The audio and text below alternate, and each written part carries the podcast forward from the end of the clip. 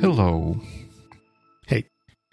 It's once again a bit of unusual time for our recording, but still we are doing this, and this is episode number 20 of Biweekly Cast, and the hosts are still here, and this one of the hosts is me, I'm Dima Valenko. I'm Slava Rudnitsky, and I'm the other host, and this is episode 20 of Biweekly Podcast. Right, and today we are talking about the book called The Decision Book Yep. But before we get to the discussion, there is a follow up from our previous episodes. Yeah, actually, that's a bit of a follow up from the previous to the previous episode where I forgot why I put um, that thing where I, which said that person who sends you automated messages and reach outs. I thought that maybe we should not be too harsh on, on, on those people in a sense that yes the, the, the, my reconstruction of the dynamics there is that you you work in a kind of um, occupation which requires you to reach out to people with maybe proposals and stuff stuff like that. So you would extend your um, network try, try well, you would you would put effort to extend your, your network. And then that network would contain people who are your personal acquaintances and people who are your maybe more professional like contacts. And you at some point you would want to leverage some sort of automation to make stuff better faster you know that uh, the, good stuff. But since all of the people are mixed you do not want well not necessarily not not that you do not want to put effort. It just maybe doesn't cross people's mind to put effort and kind of segregate and as isolate people who are like personal contacts versus professional contacts and they kind of do um, uh, set up the system to send reach out emails and they just blanketly send to everyone uh, under under the sun in their contact book and it kind of creates this dynamic. On one hand you want to get benefit of automating something and doing uh, more for cheaper and faster but at the same time in order to do that properly you have to put effort into it which means you spend more time doing this which contradicts the first idea of doing this thing in the first place. How how's that for a theory? Mm, i know. I think that in my worldview the only way anything deserves automation if it's done perfectly or hmm. if it brings a lot of value when you do it manually and then you see a lot of repetitions and then you think all right. Like i've been sending these messages quite effectively. People react to them. Mm-hmm. people like them.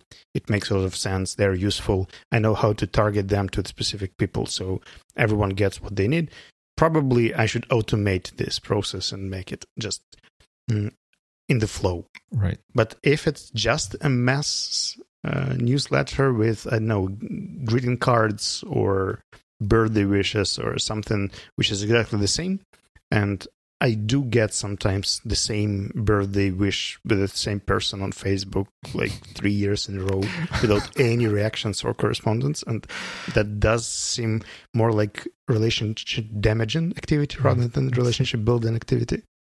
So if you'd like to automate something, please make sure that it's targeted and it brings value. Right, and and maybe ask feedback from from people. Because like I I can uh, see no, but but let's say like you you send those those emails you and you you do that manually and you send it to one person to, to, to another person and they say hey thanks for sending this. That, that, that was really useful. And then you decide hmm i can make more people happy with my, my email. And then you blanket send to, to all of your linkedin contacts. But like if to the person it may appear that they've done their due diligence. They checked with people. People seem to have liked it. It's just they it didn't occur to them that not everyone under the sun uh, would like it. It's yeah, just be thoughtful. So that was right. a follow up to a follow up, and now a follow up to an episode. Right, a follow up to an episode. So last last time we discussed and we talked at length about to don't lists, and you know how that mm, syndrome, Baader-Meinhof syndrome works. When you when you notice something, it keeps kind of hunting you and appearing uh, over and over again. And this happens to me. No surprises there. I was listening to the very latest. Uh, well, it's not. It was not the like the most recent published episode of You Are Not So Smart podcast, which happens to be a rebroadcast of their earlier uh, episode about the science of stuck. And the ho- well, the host and guest there did discuss to don't lists for what it's worth. and and the episode was was quite quite interesting. I would rather recommend it. Not not it, it's not about the to don't list themselves, but they did mention this as a concept. Fair enough. And the link will be in our show notes, and we are ready to jump straight to the book. The book. Tell me the decision book. Yeah, t- tell me how, how have you decided to to read this book? Like, where does it come from? I was a victim of marketing because uh-huh. I was uh, firstly, shout out to Ukrainian website Yakaboo because these guys happen to have quite an intensive stock of English business related literature in Ukraine available to ship tomorrow. And I was just shopping for my marketing and biz dev activities. I got something like eight or nine books. And then these algorithms learn something about you and they start suggesting, like, hmm, maybe you would be also interested in getting these, this, and this. And the cover of the decision book was really appealing. Like they put all the right words there. There was the word model, there was strategic thinking, and I did make a mistake and I judged this book by the cover. And my bad, my bad. And I apologize for that. what was your judgment though? Like uh, when you said it was a mistake, how, how did you judge it? Was it, did you say it was not promising and then it overshoot your expectations or i thought it was something like Untools website, mm-hmm. which we discussed in one of our previous episodes with some details, examples, right. uh, stories behind the models. I didn't realize the size and the level of details, and there were no sample pages on the website, so I couldn't mm. see uh, how detailed it is. So right. I said, mm, I'll give it a try. And then when I got it, I really like this first, I don't know, map that they have on the uh, cover with these scales about thinking, doing, others, myself, and all the pages and models just sh- mapped around and many interesting names there. So I thought, hmm, I should give it a try. And then I engaged you because it's boring to read by myself. So sure. I just got you on board. Uh, but then I saw the amount of useful points and the amount of criticism you wrote in the notes, and that's what I apologized for. Uh, no, it, it should. We, we, will get get there. Um, I mean, as as you may already know, that I um, I I never feel bad about reading books, even if I happen to disagree with what they say. Unless it's Simon Sinek. Well, yes, but but then we learned a lot from that book, didn't we? Right. That is true. This is great. So, uh, for people who haven't read the decision book and haven't seen the decision book, uh, which you got from the library, yes, I, I did. I did. It says uh, where did it say? Uh, it says somewhere London Borough of Redbridge. Yeah, library. It's basically it's book from library. Indeed. Which means you can actually give it back and not feel bad that you bought it. Mm-hmm. Congratulations. the book basically promises to teach you 50 models, uh, the way people think, and they kind of highlight the word model a lot. Like it's used in many titles, and basically you can not name everything in this book as a model, but you could say that these are the methods. And I, th- I think that's a fair uh, name. Some of them are more broad, some of them are not so broad. And they are split into four parts. Yeah, something about. Right. Uh, yeah, those 50 models myself. how to improve myself, how to understand myself better, and then kind of symmetrically how to improve others and how to understand others better. And I was surprised they don't have this scale somewhere. It, it, looks like a perfect uh, picture, one of many that they get there. But they do, right? They they they do it. Uh, they have it on the. F- or did Is you it? mean? So you think doing and thinking is understand and Well, improve? n- no. Like we, I, I guess we would have many questions to how they structure the the models or ideas they they present there. But yeah, it's it's a bit weird. But they they tried. Uh, they tried. I guess. Let's start with uh, a piece of optimistic feedback. Right.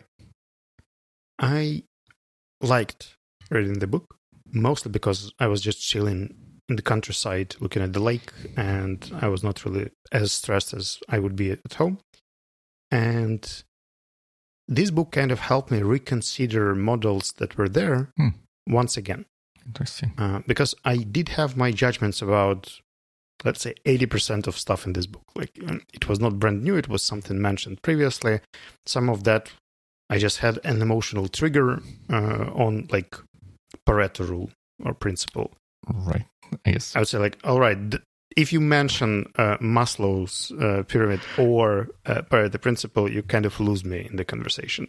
Didn't didn't And- those two go like one after right after the other or something like Yep, this? yep, yep. All right. And in, in this case, I was like, "Hmm, hmm, I still don't get it. and the explanation still doesn't help. But I felt more mm, zoomed out, you know, because normally when I get into a specific model, it's kind of more of an editor's mindset. You start looking for evidence, for proof, for how this method works, what are the exceptions. But when it's like the 40 something method that you have just seen, you can just say, ah, n- no, like I've tried this, doesn't work. I've tried Right. this, doesn't work. I do this instead. This is how I judge. This is my estimation criteria. So it helped me understand the way I make decisions by rejecting the models from the book one by one. And uh, it helped me get my success criteria. And I even drew a few pictures on the back uh, pages where there was, uh, it's not a library book, so I can actually draw there. Well, s- someone made a lot of markings in this book, even though I got it from from library. So yeah, Hmm. maybe it doesn't work work this way. In- interesting, because uh, I I think uh, I would agree with you that the, the value, at least I get from uh, books like this, is like the the meta value, thinking about how the book was written, how it's structured, wh- what's in there, rather than about specific ideas that authors try to portray. And the the first the first moment when I started judging this book was when you told me the title, and I checked that the subtitle says 50 models for strategic like 50 models for strategic thinking. Like the, the 50 thing got got me triggered because how how like first of all that's 47 too many. Like 50 models for strategic thi- thinking it's 47 too many. But then on the other hand it it does feel like authors decided that 50 would be a good number. That they usually they, generally spend uh, have like two pages per model and they maybe wanted to hit like 100 150 pages mark for for their book or something like this. But 50 is such a round number so you, you would know like i would know i would expect that this that for this to be artificially in, inflated. So that something something fishy is going on on there and i guess that kind of tainted my further interactions with the book I started reading this book twice. In my first try, I stopped after page 20 with a lot of irritation. hmm And then I had to recalibrate myself. And I thought, all right, deep breath, and you can do that. And after this deep breath, I managed to find a number of pages that I found useful. The first one from my side is a feedback analysis by uh, Peter Drucker, hmm the management guru from the 90s, maybe from 2000s as well. It's page 20, and it's a very simple idea. It's definitely not a model, but by the time I was reading this page, I kind of ignored the title about the models. And I thought, hmm, that's something I probably should try. The idea there is that before getting into a project, you could actually write down all of your expectations about it hmm And as you exit the project, you could write down all the outcomes and the results. hmm And the art is getting your expectations as close to the actual result as possible. Let's say I'm going to record a single episode of a podcast with someone. Right. And I could definitely write down what I think it should be, it should go like. And then I could compare and make a little retro after it and put those two pages together, especially if I answer the same questions. Mm, like answering the same, let's say, six to seven questions before and after the project is done. And I would say that this seems like a really valuable thing that I've never done. And I would definitely like to try it. Interesting. Yeah, I, I think I kind of glossed over this thing because by by this uh, page I was still looking for for models. Like, where, are the where are the models, please? So I definitely, I guess, spent a little less time thinking about the ideas themselves because I was kind of still still agitated by by the idea that most of what they present are not not actually models, but th- this one sounds interesting and i think in in in a sense it kind of for for me it connects with uh, with an, another idea from from another book that i read or listened to recently which was called uh, the bernoulli paradox about the like a bit of a challenge or problem with how we do statistical analysis, including the statistical analysis for uh, sci- softer sciences like sociology, psychology, and so on and so forth, and talking quite a lot about the replication crisis and stuff like that. And one of the um, kind of problems or kind of challenges with this whole Uh, setup was in that researchers or scientists would like do analysis like gather the data first and then analyze it and try to find interesting quirks in the data instead of predetermining what it is that what, what is the hypothesis that they want to check and then checking that. And i think that that that is a very very interesting idea on on a smaller scale. Hmm. Thanks thanks thanks for highlighting this from from the book Then let me try another one, which is just the next page. okay Uh, it's John Whitmore's approach to goals. And the way they describe this, it's like 14, I guess, uh, checkpoints for a good goal. They start with this SMART model, hmm but then they add uh, a few more abbreviations, which I know you adore. Uh, but what I liked about oh. this thing, and that's what I thought, uh, I, I think it's clear and pure. pure and clear like that. positively stated understood relevant ethical and clear challenging legal environmentally solid agreed recorded okay what it made me think is that I actually wanted to reconsider my approach to goals and smart.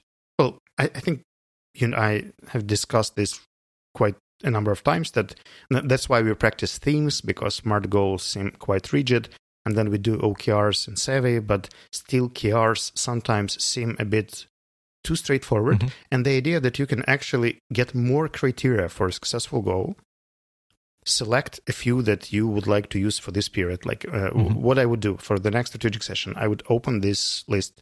I would take these 14. I would pick three that I like from this list. I would add two more criteria for myself Mhm. that are applicable for my business in this period of time. And it gave me kind of more freedom because, you know, uh, it was mostly smart uh, in my head when I was thinking about goals. And I was trying to escape smart with themes and OKRs, but still it was not really getting anywhere. Mhm. And this approach uh, by John Whitmore kind of made it easier for me to reconsider and get rid of the chains of smart and see that it could be a longer list, a shorter list, a different list of criteria that I define as a successful goal. interesting Probably this model is not about this, but it kind of made me think about it. Right. Interesting. Because I, I also kind of liked uh, the the idea from from from this presentation because it, to me it also feels like there are so many things going on uh, there where they say that you should distinguish between final goals and performance goals. And like basically the idea would be that when there is a big overarching thing that you want to achieve but when it's something that requires more steps that that you need to to to take towards that goal it makes sense to kind of specify goals for those steps separately to be more specific, more to make them more measurable and, and so on and so forth. And without feeling that you are abandoning or stepping away from from from the bigger goal and uh, yeah i guess those um, 14 criteria for checking goals can can help with this but i, I guess th- th- this would be an example which kind of il- il- illustrates my irritation with with the book maybe the most because they say that there is john whitmore model and nothing in the text refers to John Whitmore or, or the model itself?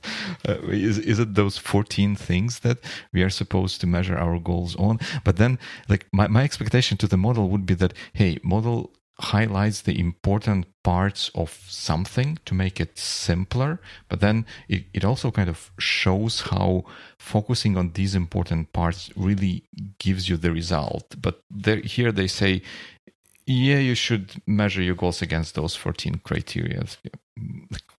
Why? How does it help?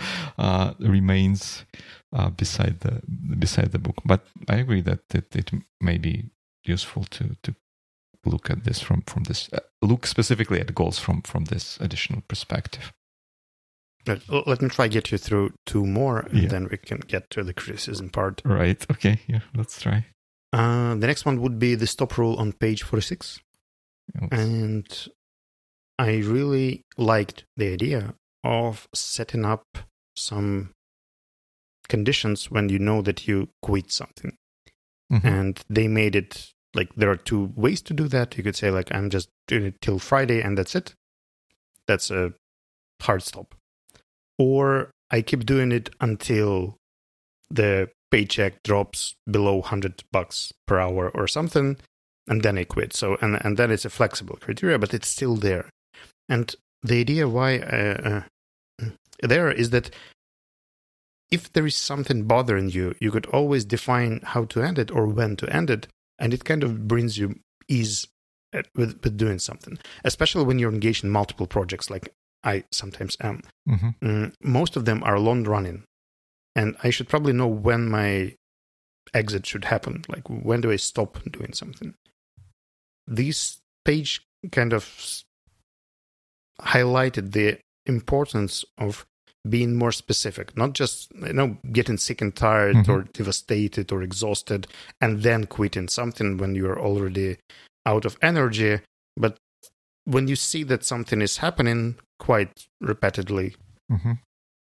you could think when do you leave and how do you leave this thing? And uh, for many projects that would bring me more understanding why i'm staying as well. Mm-hmm. let's say biweekly like right. my stop criteria would be if i don't get any insights ideas pleasure or fun within 10 episodes in a row let's say both of us get really depressed and sad mm-hmm. and that would be time to stop and press the brakes. And Savvy would probably also have an, a number of stop uh, factors that could help me out. And that's something I've never done. Mm-hmm. Uh, so while reading through page 46, it made me rethink some of the project that I'm currently in and probably formulate this stop rule for the new projects when I enter them. Mm-hmm. I agree. I, I also I think that this is a powerful idea in in in general having like predefined decision for future you if you know what I what I'm what I'm trying to say. However, I would I I was familiar with this concept from kind of mountaineering kind of situations where they mountaineers when they go up they have this rule that they must turn back by certain time. Otherwise they the, the the risk of them getting stuck on the mountain and maybe like having to to to live through mountain in very hard conditions which is very dangerous goes extremely high. And they must turn back by certain certain time, uh, regardless of um, of how far or how close the summit is and stuff like that. But there, um, I think it was portrayed as a method for fighting the sunken cost fallacy, where you you would feel that we've gone so far. We we've only have to come so little to get to our goal. But no, we we must turn because because we we must for for the sake of safety and stuff like that. And I think this, from this point of view, I think that this stop like defining thresholds for where when you change your behavior like make make a lot of um, make a lot of sense. It's just the maybe the explanation or just if uh, rationalization of this method in the book maybe is not on par with um, my expectations, if I may say so. But I, I, I, agree that that's that's really helpful. It's like we we also um, uh, use this in our kind of projects where we we need to do like we, we try something and it doesn't work but we need it and and we try and try and then we say no if we if we cannot do that well it's it would be also similar a little bit to time boxing but if we cannot do this by set date we switch gears and we do like try some alternative way which may be more expensive costly or time consuming but if we are not making progress on this one we we have to switch that is fair and the last one from the bright side of the book that uh, I got is page 142. Right. Uh, it's basically a model for a very nice kickoff meeting with your team. Hmm. They describe a number of stages how team is shaped and the number of questions that you have to answer at first for yourself, like why am I here, which is quite a good question, I think. Right. Then uh, who are you people around me? what are we doing together and setting up all the rules about assumptions, goals, uh, vision, and stuff. How we will do that, establishing the methods, resources, decisions, channels, and stuff. And then the rest is uh, about the retro part, I think. Mm-hmm. Uh, but this is something that I tend to struggle with because as an entrepreneur, I tend to jump mm, to an idea without uh, thinking about this question thoroughly, I can think, ah, we'll get it on the go. Right. Sometimes we don't. And I waste a lot of time of my team by uh, suggesting some stupid stuff that I, if I just answered these questions before I ask them for a meeting, that, that, that would make a lot of, I don't know, that would save a lot of time. Let's put it this way. So for me, it's an easy reminder. I'll just uh, have a picture of it, and next time I prepare an agenda for some crazy idea, I would definitely go through these questions to just for myself even. Mm-hmm. No, I, I, I, I, like this one. I think I, I may have glossed uh, over it a little bit in, in, in my reading, but I guess this would be an example of what what I would consider like if if if the book had 50 of these or it, it would be it would be so much greater because I think th- this one has, um, t- to my mind, like two important characteristics. It introduces like the actual model, so the the model of the dynamics of group interaction or conversation right? They, like whoever says that they say that it goes through through certain stages and you can like reading the stages and um, bringing drawing parallels to to the interactions you've participated in you can say that yeah that's roughly through that that makes sense. And then on, on top of that model they introduce a method so like knowing that these are important parts for how the conversation progresses this is how you, you can make it more successful in the end. This would be like an, an example of how models are supposed to be used, at least the, the way the way I see it, and this one uh, really looks uh, looks great. And it also, I think, comes with uh, important caveat where they say that um, there might be certain limitations for when and where this model is applicable, which also makes a lot of sense to me. Cool. So that that was on, all from the bright side for me. what, what what do you suggest for that? I, I also liked, um, as I said, I, I was reading through through the book. I was kind of appalled by a, a lot of the stuff is not is, is not a model. Even uh, I I then then reading the introduction, I I think I should have um, uh, the red flags should have gone up right there because they say that uh, models in the in this book fulfill following criteria. They simplify that's right models are supposed to simplify. They sum up. Uh, yeah that's the same as simplify uh, at least to me. They are visual i guess uh, visual helps. They are methods and like no, you're getting this wrong. models are not methods. Methods are built on top of on top of models. Like the the, the two things I would highlight in in terms of models, which I think like uh, really useful uh, models, uh, would be the Rumsfeld matrix. I I was not sure about about the name of this one. I I didn't know that this is called Rumsfeld matrix, but the idea there is that what when you plan for something uh, for for a project, you can divide the things you deal with into kind of known and unknown. And and and on onto access like you you know about the thing and you know how to deal with it. So like if you know about the thing like when when you go for a vacation you need to fill up your car with gas.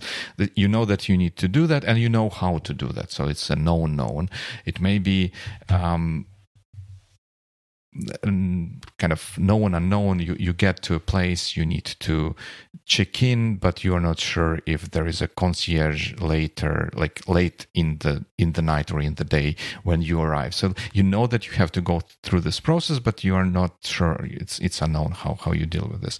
And then of course there can be unknown it's just you um, you you did it like um, you, you know that um, you need to like sun sunscreen cream when you go to to to the beach, and you didn't know that you like your uh, last your supply kind of dwindled and you don't have uh, that anymore and you have to to run to a shop to get it. So you know how to deal with this but you you may not know in advance that you will need to do that and then the re- really interesting thing would be unknown unknowns where you don't know something and you would not know how to deal with this which usually are the ones the, the things that cause the most trouble to to projects. And it's I, I, think i feel like this this one would have connections to this idea of bike shedding where you, you talk about known things but the impact on the project from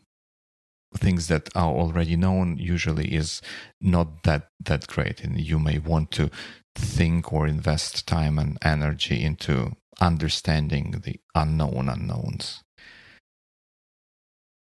Mm-hmm. and the problem that i faced while reading this was how to actually identify the unknown unknowns if they're unknown. I think uh, that that is a that, that is a good question. I think that to me the value of this method would be to you, you can mm, of, of course if they are unknown by definition if they are unknown unknowns you cannot know them.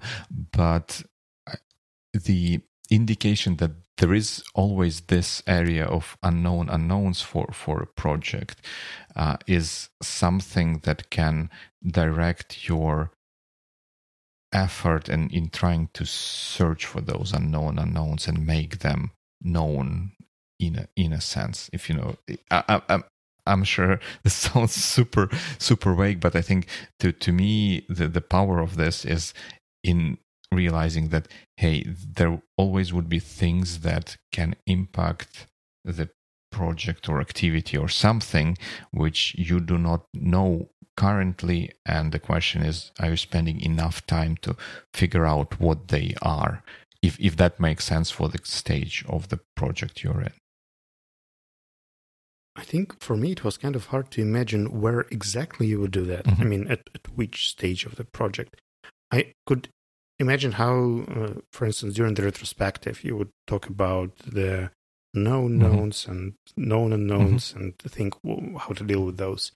I could potentially imagine how you could try discussing the unknown knowns in risk management Mhm. meeting.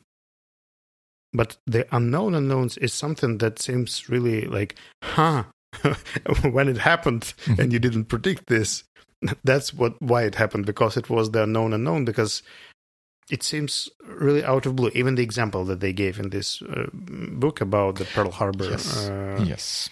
attack was kind of I I agree, and uh, I think that this is this would also be an illustration of the idea that it is important for models to have like area of applicability attached to them. think I, I'm trying to construct an example where this might be uh, might be might be might be might be useful. I, I don't know. Like if, if you if you have a garden, let's say, and you want to do a landscaping in, in, in that garden, right, which may involve some kind of s- significant shifting of land and some something like maybe you want to, to to make a pool in there or something something along along those lines and there reasonably it you may anticipate that there when you do something grand like this there might be obstacles for uh, for for doing that which are not obvious from from the get go it it that there may be an old let's say tree stump which is covered with uh, with a layer of soil which you don't see and it it never caused any problem for the garden as it is but it would be a problem should you try to to build um, um, a pool, a, a little pool over there. So the this might be an unknown unknown, and the way to deal with this like would be to check like what would be the easiest way to check that we can actually place the pool out there and it would not require any any additional effort. Something along along those lines. Of course not not, not super something extremely outlandish um, attack on pearl harbor fair enough. Would you like to go Yeah. through the Swiss Yeah, cheese model the, the well? Swiss or we can cheese model if if people are not familiar with it i i would highly recommend them get familiar with it i, I think it's very widely uh, wildly and widely used in um how, how do you like what what's the right name for the industry that builds aircraft and um, like aviation aviation industry. I guess that this is how they model the the safety measures to prevent ex- incidents from from occurring. Basically the idea is that, that there are layers of protection against incidents like let's say on the first on the engineering and technical side we uh, engineer in like duplication of systems redundancy and safety and reliability. But then there is kind of a layer of maintenance and inspections and stuff like that which we which helps us ensure that like stuff on on the technical side works correctly. But then and and that works on the airline uh, level or maybe aircraft manufacturer level. But then we have um, kind of governing bodies uh, on the state level which oversee and define standards for how maintenance is done and how engineering is done. That's another layer of protection. And then i think that, that there is a fourth layer. But but the idea is that incidents and bad stuff happens when holes are poked in all of those layers. And typically uh, one failure in in one layer should not should be caught by other layers. But in very unfortunate situation when when the holes in those Swiss cheese layers align and stuff is allowed to go through this is when when accidents happen. And i think this is a very useful way of looking at um, maintaining like reliability and safety of of the systems. And this is where the model would be most useful Sweet, because I couldn't get the idea about the Swiss cheese itself uh, after reading, and the picture was not very, very illustrative. right yeah i think yeah the, the, the description is not great I, I think they they're doing disservice to a whole whole lot of the good ideas that um, underlie some of the stuff that they try to present with with being so short so short on on the description side because the the book is small the font is not too small. And um, how do you like um, the, the intervals between the lines is rather big. So it what they say about everything every little thing is roughly like three paragraphs of text and it's impossible to do justice to good ideas in three paragraphs i don't think. Well, maybe some ideas are just not good enough to describe them in well, even more than maybe, just three paragraphs maybe so. maybe this is actually one of my few concerns that you haven't mentioned in your notes. It's the visual aspect of uh, the models. On one hand, I was really happy to see different ways to visualize such things mm-hmm. because I think it's always a good idea to put something on slide rather than text. Right. And uh, if I ever have to explain something, I would put a picture rather than text. And pictures were fine unless there is a critical amount of mistakes in there. One of um, the points when I stopped looking at uh, pictures was the uh, innovation curve. The idea how an innovation mm-hmm. gets on the market, like the early adopters, right. innovators, early adopters, early majority, late majority uh, stuff. Right. And everything seemed fine, but they picked iPod as the example and instead of showing how it actually got on the market, they showed the number of sales per year and how it was actually. It, it was the. What was the name for this? Uh, when the product starts living, develops, and dies. Mm-hmm. Don't life cycle, yes, product life cycle. I guess so. I'm sure. It, it's kind of an overlap because initially, if you do the same thing with an iPhone, not an iPod, it stops working because that's not what this model is about. It works in the retrospect, it works on the entire industry, but not on a singular product.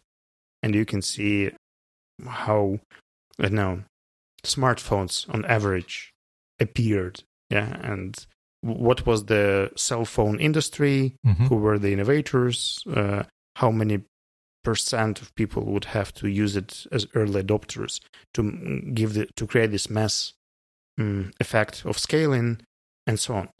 So the the model itself is interesting, but the picture kind of kills it because they put extra info there, and it's about something else. And this is when I just stopped looking at pictures and said, "All right, I'll just Google if I don't understand something." Well, and and, and that that's a sh- shame because um, in in in general, this this idea, this uh, product life cycle model, and the idea of crossing the chasm is or chasm. I'm sorry uh, for my pronunciation, is is very powerful powerful idea. And if you the, there is the book I think by Andy Grove, which is called Crossing the Chasm, and it introduces this model of kind of how innovations get get hold in in society. And it, it it really kind of as a model it it works right? It it has a lot of explanational power. Um we the people went at length to um, see how different innovations like and innovations there in the category of product, not necessarily one single product like washing machine or some stuff like that.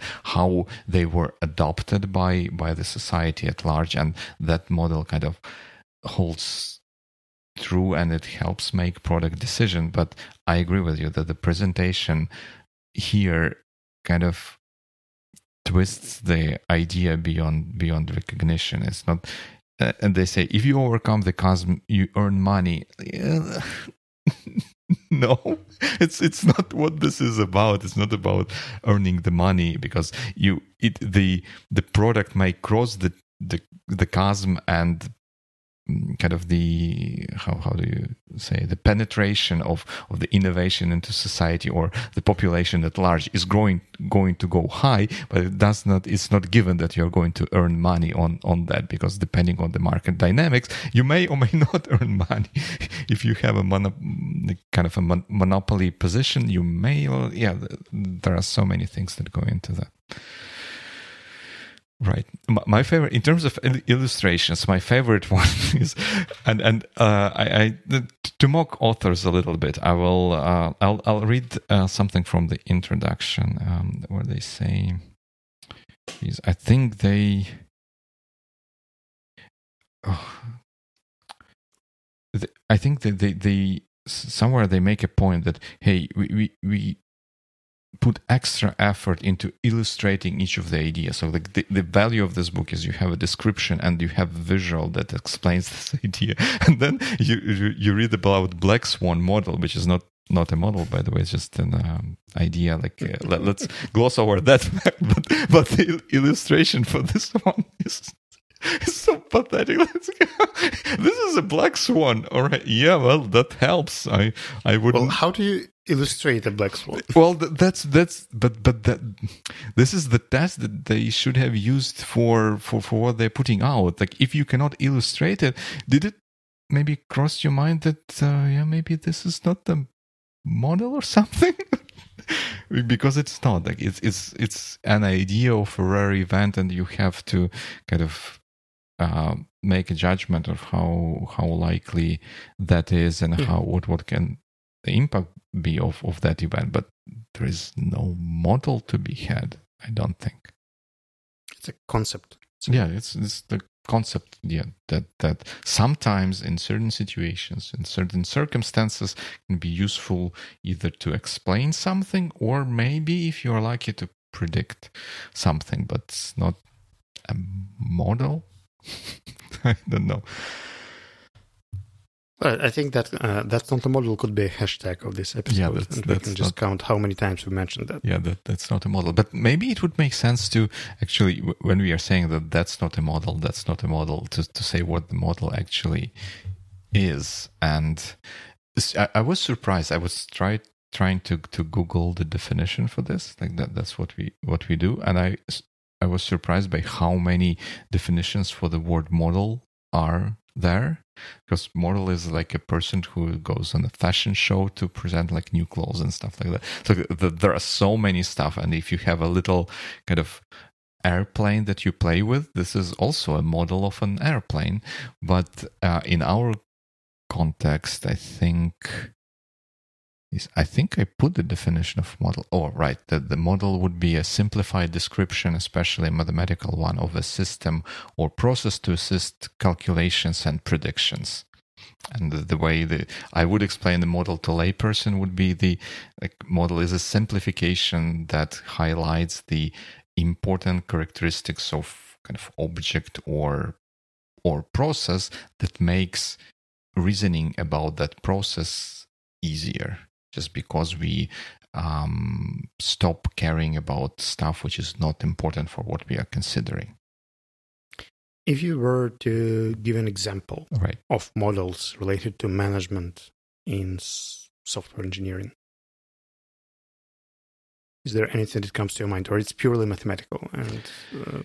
no, I, th- I, think we, we can we can have models at um,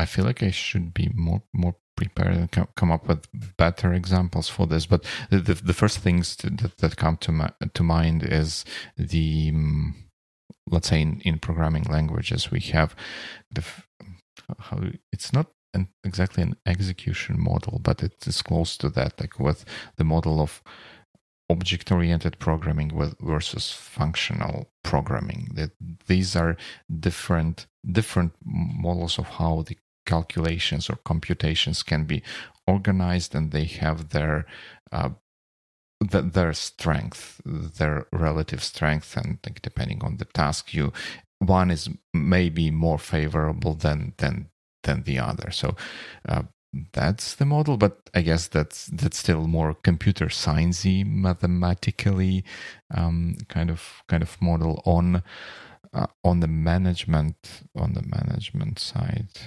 I think I could come up with an example with risks. Mm-hmm. Uh, whenever you estimate the number of hours or the scope, right. you have a tendency to get this extra. And it depends mm-hmm. 20, 25, 30%, but you know that there is something unknown there. Right.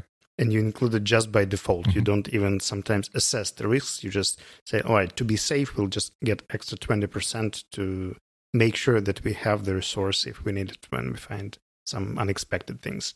And I think that in finance, when people do budgeting or in project planning, mm-hmm. people use these risk estimates and they heavily rely on 25, 30, I would say, the average um, amount of risk volume that people include into their planning.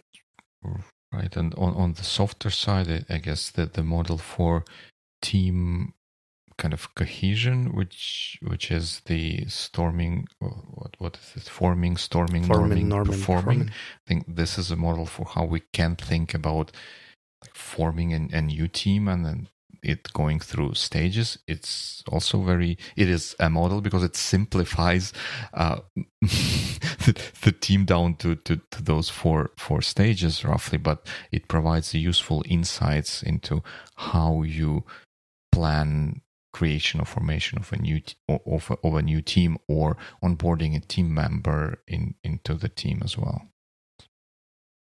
Mm, let me give you an example, and I'll ask you whether you think it's a model or a method. When people uh, refer to emotional intelligence, Mhm. and they say this is like a square that cons- consists of your self awareness, your social awareness, meaning how you understand your emotions, others' emotions, your self management skills, how Mhm. you can deal with your emotions, and your social management skills, Right. whether you're okay with dealing with emotions of other people Mhm. and then there is a set of tools for each of them like Right. if you'd like to build up some empathy if you would like to um, get better stress management tools for yourself or something how to deal with person who is in panic for instance Right. Well, I, I would say t- to me that that sounds like a like like a model because it provides you a, a way of structuring stuff, and the, you, you say that in in your I guess in interactions or in interactions with, with, with others or the rest of the world, all of those interactions we put into four buckets roughly, if if I uh, remembered correctly what, what you were saying. And this is how we deal with with it with each of those four buckets. And if you do that kind of quote unquote correctly or in the right way, some good things are going to happen. So I think to, to me this uh, this like four four buckets and with their characteristics would be a model but then what what's built on top of that like you do x to cover a y you do z to cover a you do b to cover c and stuff like that that would be more of a method that is built on on, on this on this model. Does it make sense? yeah, yeah. and another th- one that i really love but nobody really gets is bloom's taxonomy Mhm. the levels of thinking right uh, education people are just big fans of this because you can set really clear educational goals Mhm. using this thing. right There are six levels Mhm. of remembering, understanding, applying, analyzing, evaluating, and creating. Mhm. And basically, your ambition for the course or workshop or something could be at different levels. Right.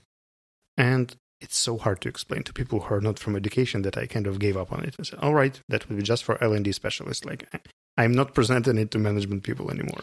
It, it, it could be, and I think uh, in, in general, my, kind of thinking on, on models is that first, the as um, this is my favorite quote ever. I think by um, um, George Box, a famous um, English statistician. He said that all models are wrong. That's true because they simplify and gloss over things, but some models are useful. And uh, this also implies that some there are some things that would be models, but they're not not not useful. So um, here, I think like with with models, we can construct models like like infinite number of models for every every every possible situations but only some of those models would be really useful. And i think to to me the in, at least to, to my experience and to, to my thinking the models that are more specific and therefore have more specific and narrow area of applicability are the ones that often give the most useful practical kind of results or enable practical things and and it, it may be an example that this model is really well well suited to educational setting where particular things need to happen by the kind of definition of what what we are doing in education and maybe less applicable to some other areas even though they may look sim- similar mm-hmm. You know, I think uh, one day I'll just feed the audio uh, recording of this episode to AI tools and ask to script it out to count how many word model we've, how many times we've used the word model in it. I think it should be something really high. Yeah, well, well that's because we were talking about models, weren't we? I guess my, my favorite Yep. model from from the book, if I fa- favorite model was like air quotes, right? The, the, it's it's in the beginning of the book, and uh, how do I find it? It's page thirty eight, and it's called the gift model. I. I, I, I grinned when, Ah, yeah. when I read it. And the, the illustration is also amazing. Right, and but the, the the model says that it's it's not a model. It just says you should give. You, you should be generous. Basically, you should go with with expensive gifts. Okay, where, where is the model? Where is the model? But the yeah, the the illustration is there. Grandfather's And it's counterintuitive because your attention is more valued than a luxury watch. And What's the it's, uh, point? yeah, it's so so twisted, so twisted out there. But um, so, uh, summing it up, uh, would you recommend anyone reading this book? mm, no, That's a double no. Yeah. And if you happened to listen to 56 minutes of this episode about the decision book, uh, we would strongly encourage you get in, in touch with us and maybe refer in some models that you enjoy or use or apply because that would be really nice to hear that. I know that we have a number of methodologies and approaches and frameworks that we love and we would like people to know about them more. So if you're a fan of a model not in the fashion context and not in construction or design context, please do let us know.